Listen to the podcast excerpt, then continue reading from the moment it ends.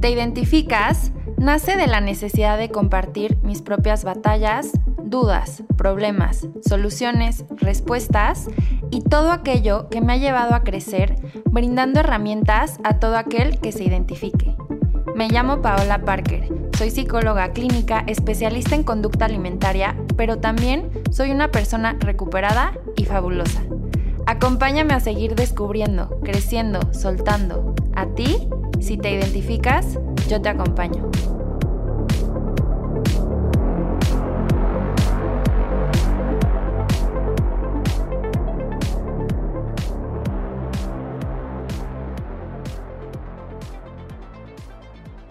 Bienvenidas y bienvenidos a este espacio que es para ti. Hoy en este jueves de Te Identificas estoy con una persona que estoy súper contenta de que esté aquí con nosotros. Ella se llama Lila Bellicia, es licenciada en nutrición, especialista en trastornos del comportamiento alimentario. Y estoy muy contenta de que esté aquí con nosotros porque además de que admiro mucho eh, profesionalmente, personalmente también es una persona increíble y estoy segura que nos va a aportar muchísimo. Entonces, Lilia, mil, mil gracias por estar aquí, por aceptar mi invitación. ¿Cómo estás? No, gracias a ti por invitarme, Pau. Estoy feliz de estar aquí y feliz de compartir. Y también feliz de que nos hayan juntado pacientes. Sí, Lilia y yo nos conocimos por, pues por una paciente que, que, fue con ella y luego fue conmigo y entonces luego fue ya, nos empezamos, nos conectamos y empezamos a tener también ahí pacientes en, en común y eso está muy padre y creo que es algo que, que hay que agradecerle a la pandemia, ¿no? Porque se empezó a dar más el tema en línea y bueno, pues aquí estamos. Entonces, Lila, me encantaría que nos platicaras un poquito a los que nos están escuchando, pues quién eres, eh, pues de ti en general, para que te puedan conocer. Claro. Pues bueno, yo soy Lila, como ya dijiste, Pau. Eh, estudié nutrición clínica en la Universidad de Anáhuac y después me fui a hacer la maestría en trastornos del comportamiento alimentario esta la hice en España y luego como me fui especializando más en temas de alimentación intuitiva, salud en todas las tallas, mindful eating y actualmente trabajo por mi cuenta, pero también formo parte del Instituto de Psicología de la Alimentación con Ana Arismendi y pues bueno, aprendiendo todos los días, me encanta lo que hago y feliz, feliz de estar aquí de compartir. Qué, qué, qué, padre, la verdad creo que pues tenemos mucho, mucho en común, intereses en común en esa parte. Y por eso no dudé en, invitarte a este espacio para que pudiéramos platicar y pudiéramos eh, pues dar nuestros puntos de vista, cada quien desde nuestra experiencia. Me gustaría, porque es una pregunta muy sencilla que le hago a la mayoría de mis pacientes en la primera sesión, pero es una pregunta que creo que muchas personas no saben cómo responder. Entonces me gustaría empezar cómo una persona puede identificar, puede empezar a identificar sus señales de hambre y saciedad. Es algo como muy básico, pero es que también es algo muy complejo y creo que es tal vez un tema principal cuando estamos hablando de un trastorno en el comportamiento alimentario, ¿no? Sí. Y bueno, ahí más que nada, Pau, me gustaría empezar pues preguntándonos qué es el hambre, ¿no? Y es que el hambre es una necesidad física de ingerir alimentos para obtener los nutrientes necesarios que nuestro organismo necesita. Es decir, físicamente es necesario para, para nuestra supervivencia y de la única manera que el hambre se satisface es comiendo. Entonces, es normal que después de llevar mucho tiempo a hacer dietas, eh, haciendo dietas o estando constantemente tratando de callar esta sensación de hambre, se nos haga más fácil, más difícil estar pues como muy alertas a estas señales, porque el hambre pues siempre se nos ha dicho que es la mala del cuento, ¿no? O sea, es la que no nos permite hacer la dieta y que cada vez que pues, la sentimos entonces la tenemos que callar. Que toma agua, que masca chicle, que es como si es como si nos dijeran que cuando tenemos sueño entonces hay que hacer pipí. O sea, el hambre es una necesidad básica. Entonces, cuando estamos constantemente tratando de no escucharla, sí podemos llegar a dejar de escucharla o no escucharla tanto. Entonces, existen algunos pues algunas herramientas que nos permiten volver a conectar con estas sensaciones. Y yo veo al hambre como una escala. Son escalas de... Eh, el hambre se manifiesta como si fuera un tanque de gasolina. Entonces, a, mí me, me, gusta mucho explicarla como si fuera una escala de 10 niveles y hace cuenta que se divide en leve, en moderado y en intensa, ¿no? Entonces, en el hambre leve pueden empezar a aparecer las sensaciones de hambre, como por ejemplo, pues ligeros vacíos en el estómago o empezamos a pensar tantito en comida, pero también puede ser signos que suelen pasar desapercibidos. Luego está el hambre moderada, que aquí es donde claramente ya sentimos señales de hambre. Ya sentimos estos movimientos intestinales, este huequito en la panza, ya estamos pensando en comida. Y este es el momento perfecto para comer, que ahorita lo platicamos, pero después está el hambre intensa. Entonces, en el hambre intensa el cuerpo tiene súper poquita energía y el cuerpo recibe eso como si fuera una amenaza a su supervivencia y se prenden todas las alarmas del cuerpo y dice, ok, voy a mandar entonces señales intensas y a veces también dolorosas para que me haga caso y entonces busque comida.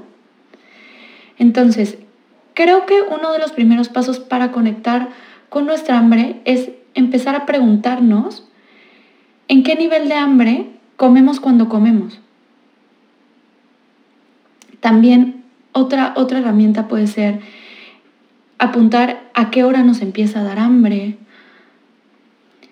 Eh, y, para conectar con nuestra saciedad, que también yo lo veo como si fuera también un tanque de gasolina, tres niveles, intenso, eh, perdón, leve, moderado, intenso, también empezar a preguntarnos en qué nivel de saciedad nos quedamos al terminar de comer. Y en este ejercicio nos podemos dar cuenta de muchísimas cosas. Creo que sí era importante esto que dices, pero muchas veces comemos, digo, yo, yo he hablado en otros episodios que a veces el, la comida, nos acercamos a la comida de una manera muy condicionada, ¿no? Porque tal vez, digo, el acto de comer no solo es por cumplir esta necesidad fisiológica, sino también a veces es un acto social, ¿no? O sea, como que implica muchas cosas. Y entonces a mí me enseñaron que la hora de la comida es a las 3 de la tarde y a esa hora es a la hora que debo de comer, pero tal vez a mí me da hambre a la 1 de la tarde, ahí es cuando empezamos a entrar en, en conflicto, ¿no? Si desayuno a la hora que desayuno, porque a esa hora es cuando se tiene que desayunar, pero ¿qué pasa si a mí realmente me da hambre un poquito antes o un poquito después?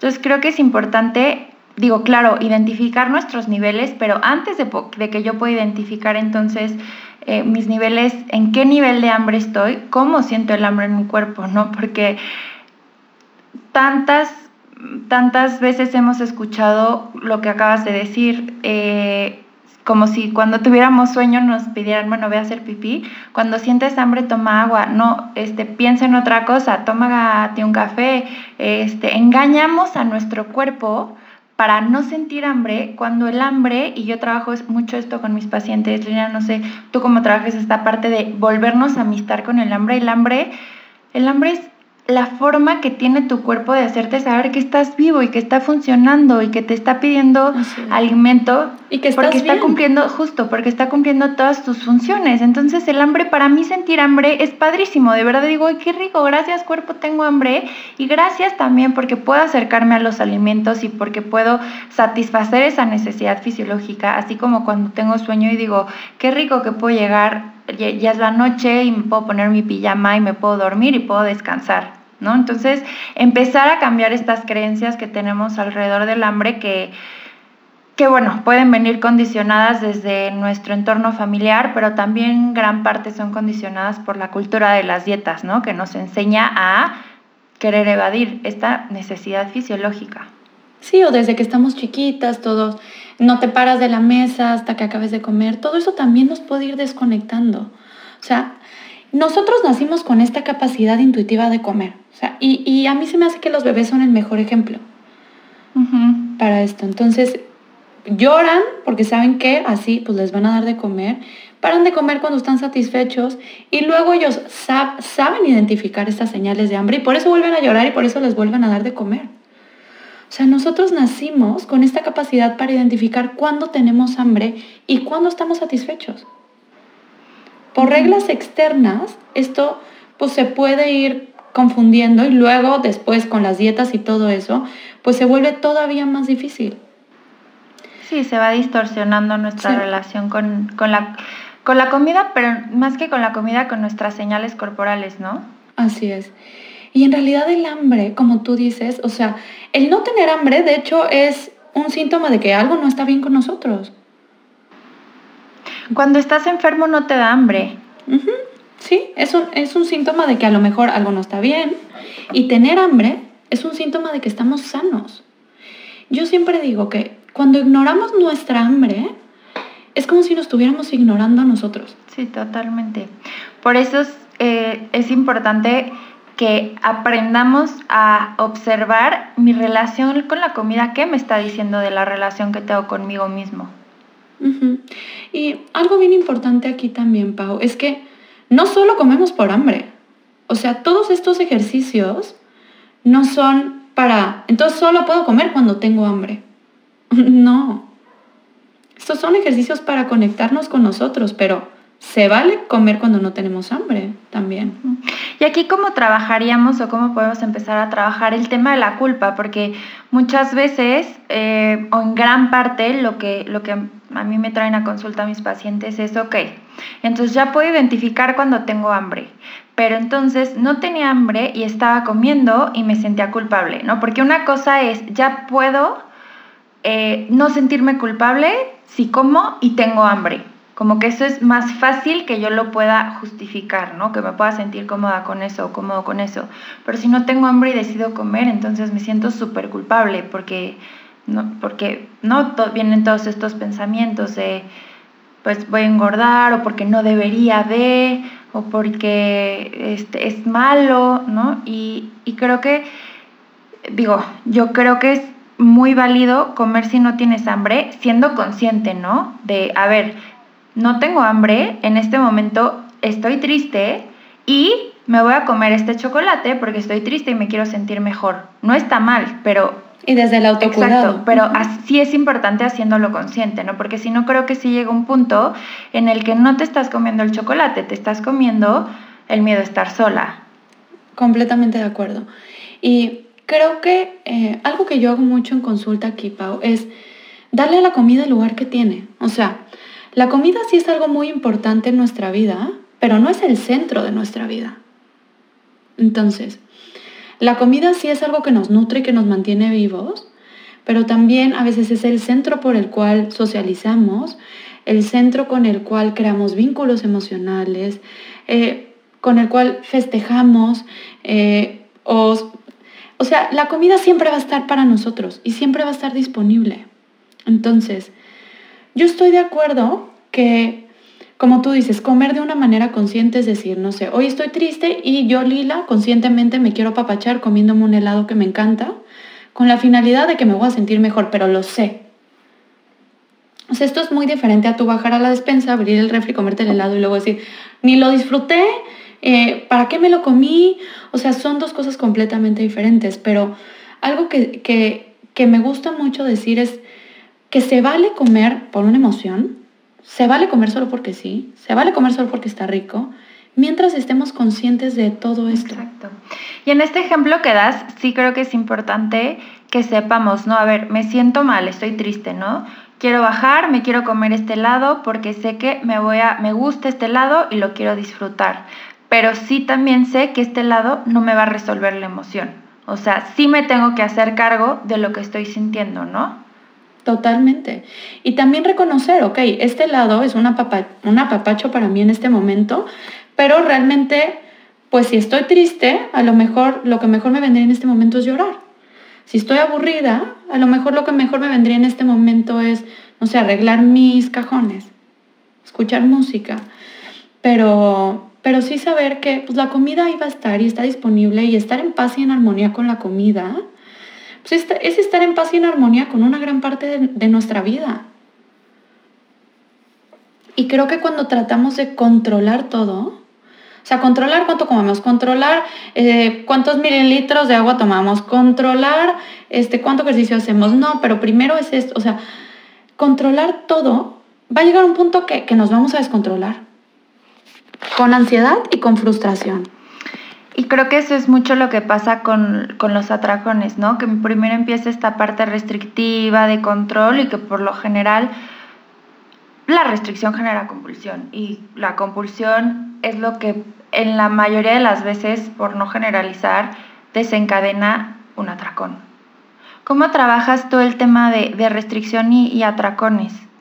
Pues mira, realmente pues es, es muy diferente en cada quien, pero generalmente, como tú dices, cuando hay atracones porque hay, un, hay una restricción.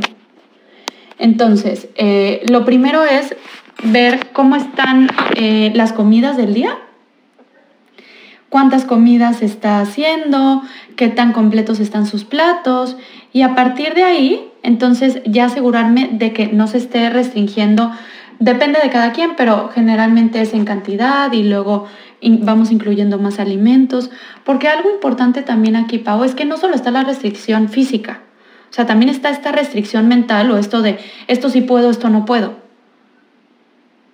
Y a lo mejor estamos satisfechos, o si pon tú que estamos en la escala de hambre, no sé, de saciedad moderada, pero si todavía tenemos estas restricciones mentales, también eso puede provocar un atracón después. No, que es bien importante que cada persona sepa identificar a ver, en mí, ¿cómo se siente el hambre en mi cuerpo, no?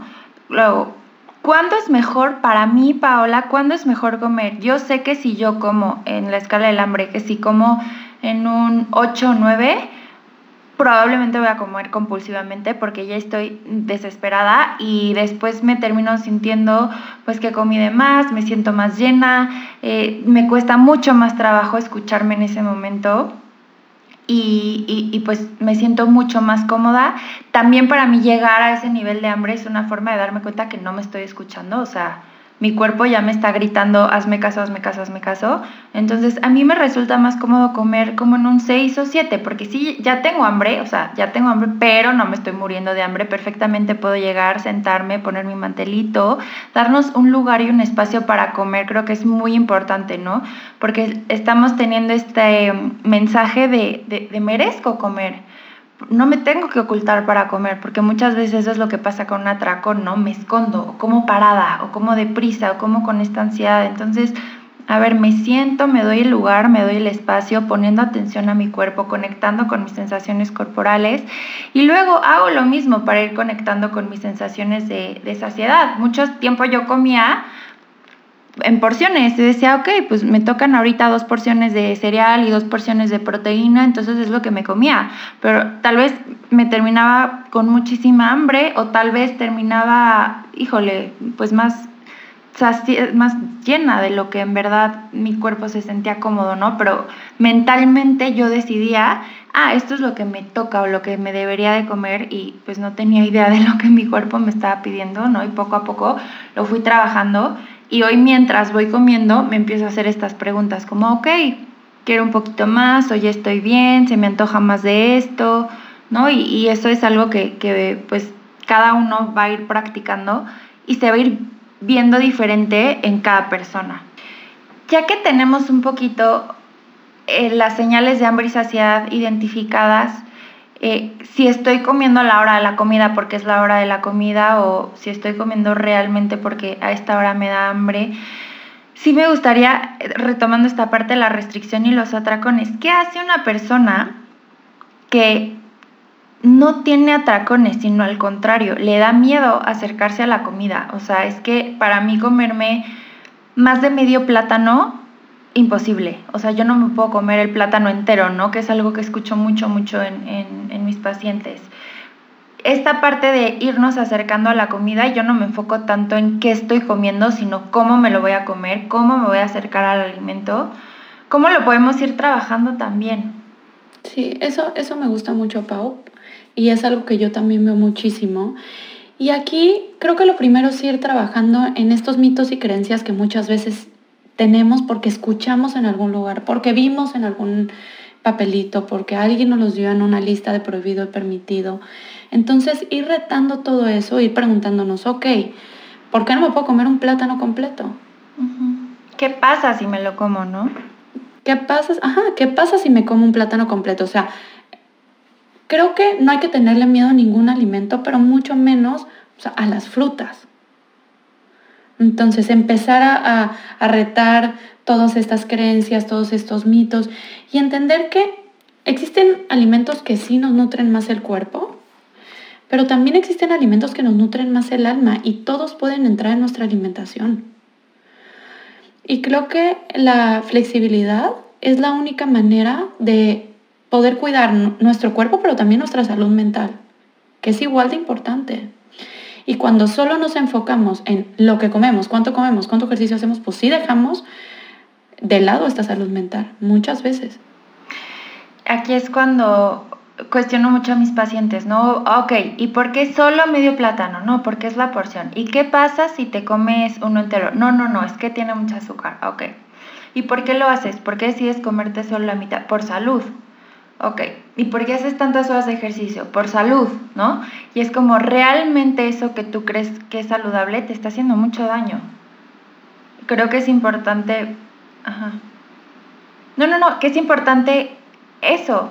¿Cuál, cuál es la línea en lo que, lo que yo creo que sano me, me está haciendo daño y me está llevando pues sí a, a, un comportamiento pues que me genera malestar, realmente es, que sufro, ¿no? Sufro al no poderme comer el plátano entero y pensar que si ya me lo comí me genera angustia y me genera culpa y entonces ¿cómo lo voy a compensar? O sea...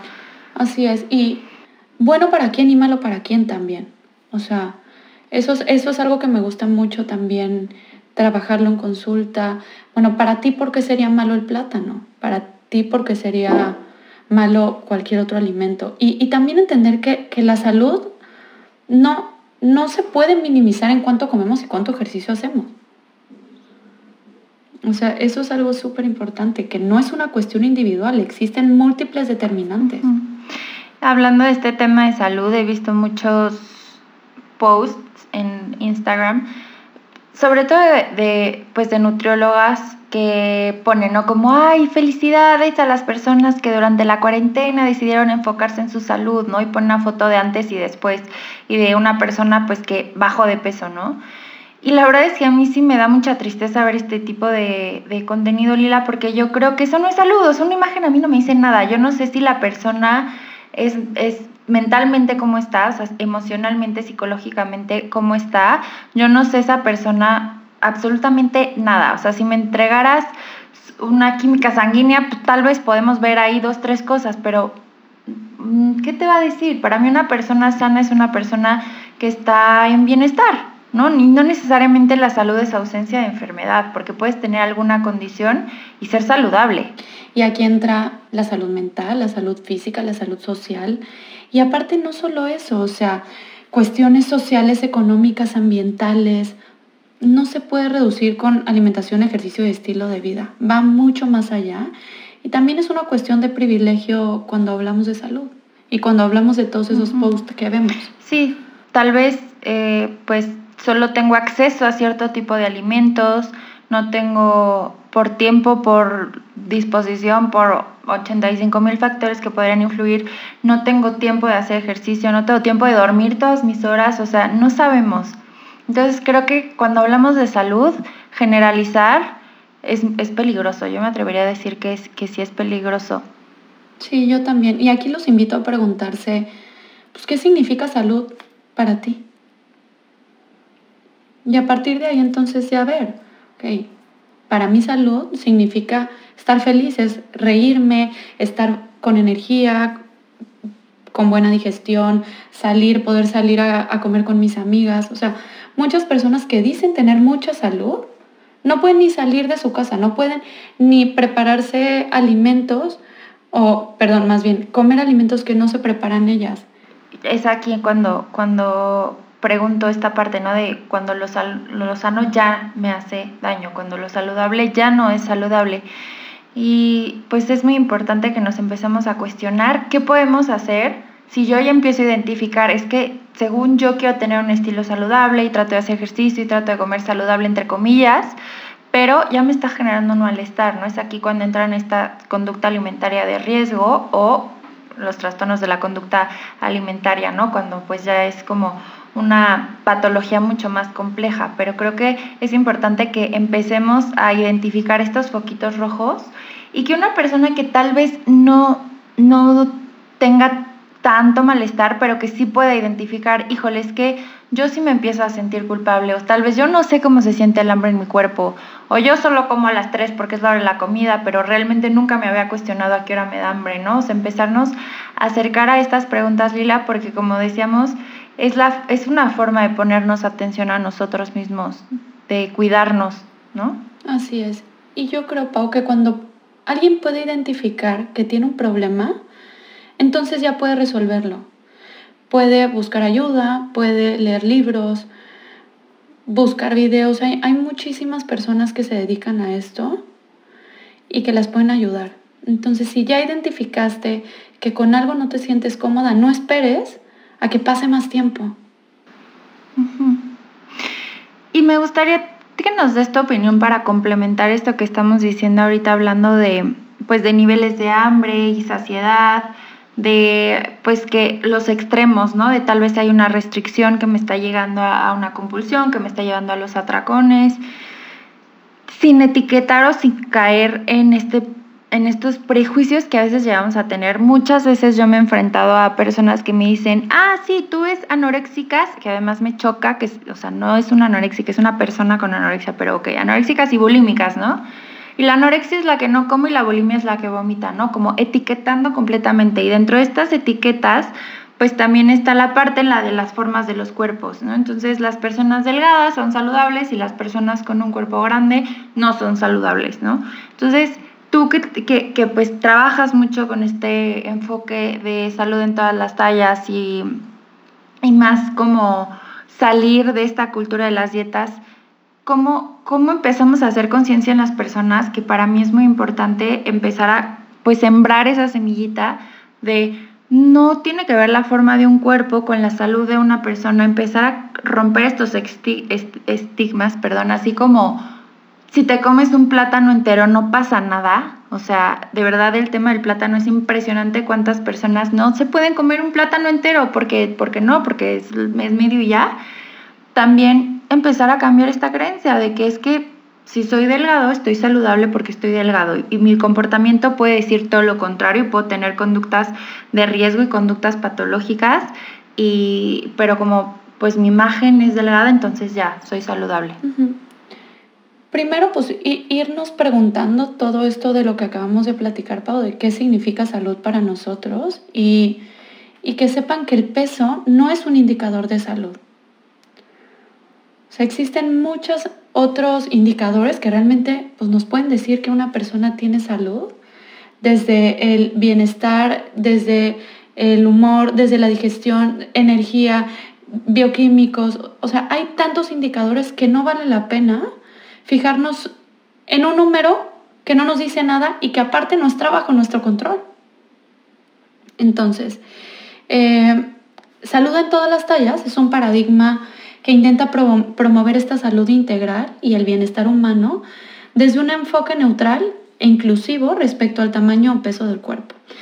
Es decir, valoramos y celebramos la diversidad corporal, creyendo que todos los cuerpos merecen el mismo respeto y cuidado independientemente del peso en el que estén. ¿Y por qué es tan difícil? Creo que es muy difícil que, la mayoría de las personas pueda abrirse a, esta creencia porque hemos sido muy condicionados, ¿no? A pensar que pues la salud es lo, lo delgado, o sea, o es lo esperado. Y no estoy hablando ahorita de estereotipos de belleza, Estoy hablando en que una amiga me platicó hace poquito que fue al ginecólogo y su ginecólogo lo primero que le dijo fue, tienes que bajar 10 kilos.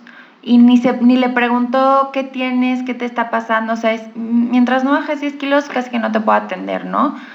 Y realmente, su tema, o sea, no ver más allá del peso de una persona, etiquetar a una persona, pues sí, por su peso, y, muchas veces, ahorita tú, tú, dijiste algo muy importante, ¿no? Que el número no está en su control. Creo que esa es una creencia que la mayoría de nosotros tenemos, es que sí puedes controlar tu peso. Y por eso se desatan todas estas conductas compulsivas y obsesivas y de control alrededor de si yo puedo controlar ese numerito, y yo puedo bajar los kilos que quiero bajar, entonces ya voy a ser feliz, entonces ya voy a ser saludable, entonces mi vida ya va a ser fabulosísima, ¿no?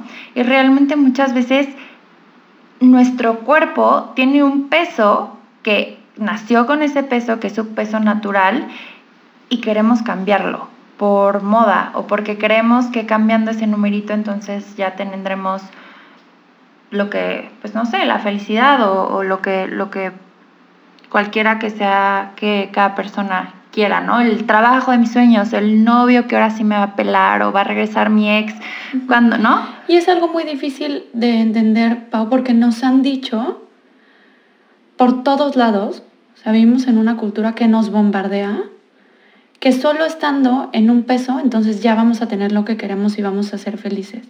Y esto pasa independientemente en el peso en el que estemos. O sea, siempre es menos. Y creo que es empezando a retar todo eso, empezando a informarse de, del set point y también usando nuestra intuición. O sea, yo, yo creo que dentro de nosotros, oh, quiero poner un ejemplo. Todos nacimos con, el con, la misma, con, diferentes estaturas. Todos nacimos con diferente color de pelo, todos nacimos con diferente talla de zapatos, todos nacimos con diferente tamaño de cuerpo. Nacimos en diferentes moldes y nuestro cuerpo tiene un peso en el que se acomoda y ahí se siente cómodo. Es un peso que no depende de nosotros y está determinado gran parte por genética, y esto es algo muy difícil de entender porque desde doctores hasta nutriólogos, hasta revistas y por todos lados, se nos dice que sí se puede controlar, que sí se puede llegar. Entonces, sé que también esto implica un duelo y no es fácil. Qué fuerte esto que dices, qué fuerte esto que dices, pero creo que es importante empezar a cuestionarnos todo eso y empezar a a ver, ¿por qué quiero cambiar la forma de mi cuerpo? ¿no? Y que tal vez sí puedo llegar a ese numerito, pero ¿a qué tengo que someter a mi cuerpo para que llegue a ese numerito? ¿no? Y confiar. Yo creo mucho, así, es que, que, es sostenible o que no es sostenible más bien es, es un punto bien importante. Regresar, eh, bueno, retomando un poquito como empezamos este episodio, regresar a la confianza corporal, en que yo me pueda sentir cómoda sabiendo que tener hambre no es malo, al contrario, conectar con la gratitud cuando siento hambre, agradecer a mi cuerpo que está funcionando, que es la manera que tiene de hacerme sentir que está vivo y que está funcionando, también con mis niveles de saciedad, porque quiere decir que mi cuerpo va a saber aprovechar esos alimentos, eh, permitirme comer también, o sea, no restringirme, ya sea mentalmente, también la, restricción mental es muy importante. Eh, y, aceptar. O sea, al final creo que es cómo voy a conectar con mi cuerpo para lograr aceptarlo. Y muchas veces pensamos que el amor propio viene de la aceptación. Y yo creo que no. Yo creo que a veces nos puede costar trabajo aceptar. O sea, hay partes de mí que te puedo decir, la verdad, esto no me gusta, pero eso no condiciona el amor propio. O sea, el que no me guste eh, no sé, que mi, mi, mi, tipo de piel, o sea, mi piel es mixta, es grasa y seca y pues o me salen granitos o me reseco. Pues no, me gustaría tener una piel preciosa y perfecta y pero pues no, mi piel es así, no pasa nada. Pero el que no me guste tal vez o hay algo que no acepte como por ejemplo qué partes de mí no puedo aceptar, pues a veces mi mal humor o que a veces soy voluble, o sea, partes mías que me cueste un poquito de trabajo aceptar, aunque sí las acepto, pero pues no es de que yo llegue y diga, sí, wow, las abrazo y, ¿no? Tenemos esta idea de aceptación que es como, sí, todo zen no, a veces cuesta trabajo, pero eso no condiciona el amor propio, o sea, eso no justifica el que yo me trate mal por eso o el que yo me castigue por eso.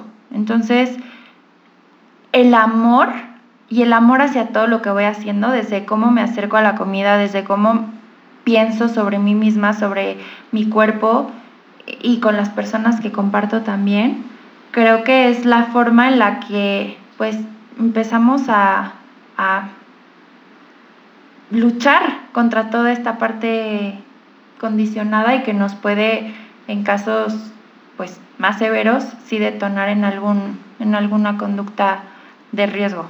Sí.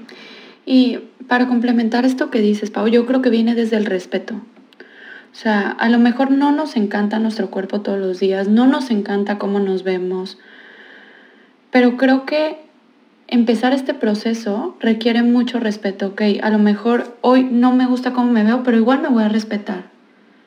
No porque no me gusta, entonces me voy a lastimar en el ejercicio, me voy a quedar con hambre. Honrar. Entonces creo que viene mucho del respeto y... Respetar, honrar.